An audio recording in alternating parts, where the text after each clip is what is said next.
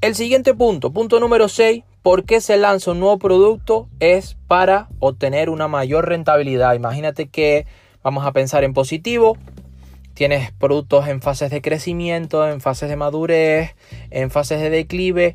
No tantos, hay quizás no tantos porque ya estás renovando, innovando o eliminando. Y quieres lanzar nuevos productos porque te está yendo bien, tienes beneficios. Yo soy positivo y como soy positivo también te digo que te está yendo bien. Y quieres lanzar nuevos productos para qué? Para obtener una mayor rentabilidad.